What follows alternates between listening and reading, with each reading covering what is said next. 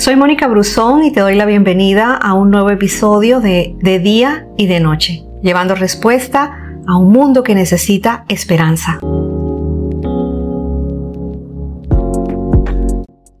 Uno se levanta de mañana y mira para los costados esos picos nevados impresionantes. El silencio de la cordillera es majestuoso, sensacional. Es una cosa que aterra. Uno está solo, solo frente al mundo y les puedo asegurar que Dios está ahí. Eso lo escribió Alfredo Delgado, un sobreviviente de los Andes. Y una de las canciones que marcó mi vida se llama Dios está aquí. Y recuerdo que el solo escucharla llenaba mi corazón de paz y sabía, no solo sentía, que Dios estaba conmigo.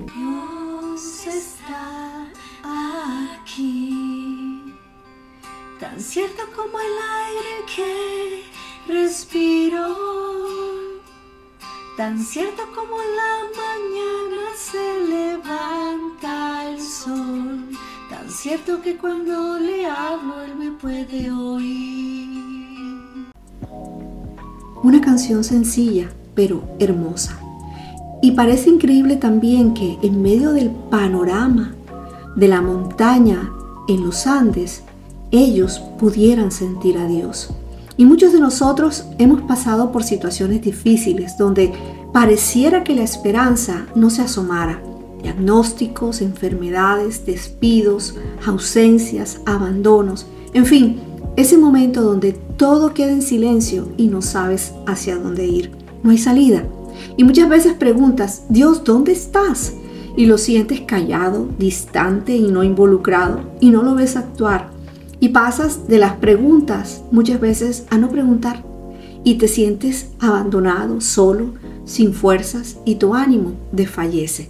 Sin embargo, cuando cosas como estas ocurren, es necesario tomar fuerzas y acallar esas voces que se han levantado en tu cabeza.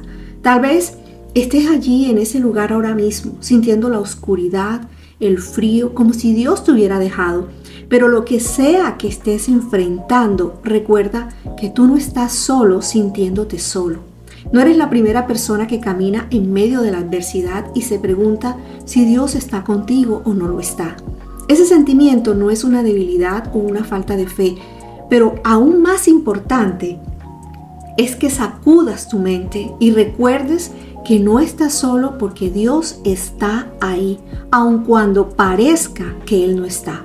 Y el Salmo 139, en los versículos 8 al 10, nos recuerda exactamente dónde está Dios. Si subiera al cielo, dice, allí estarías. Si bajara a las profundidades de la tierra, allí estarías. Si fueras al oriente, donde nace el sol, allí estarías. O al occidente, al fin de los mares, allí estarías. Aún allí me tomarías de la mano y me conducirías. Tu fuerte mano derecha me ayudaría.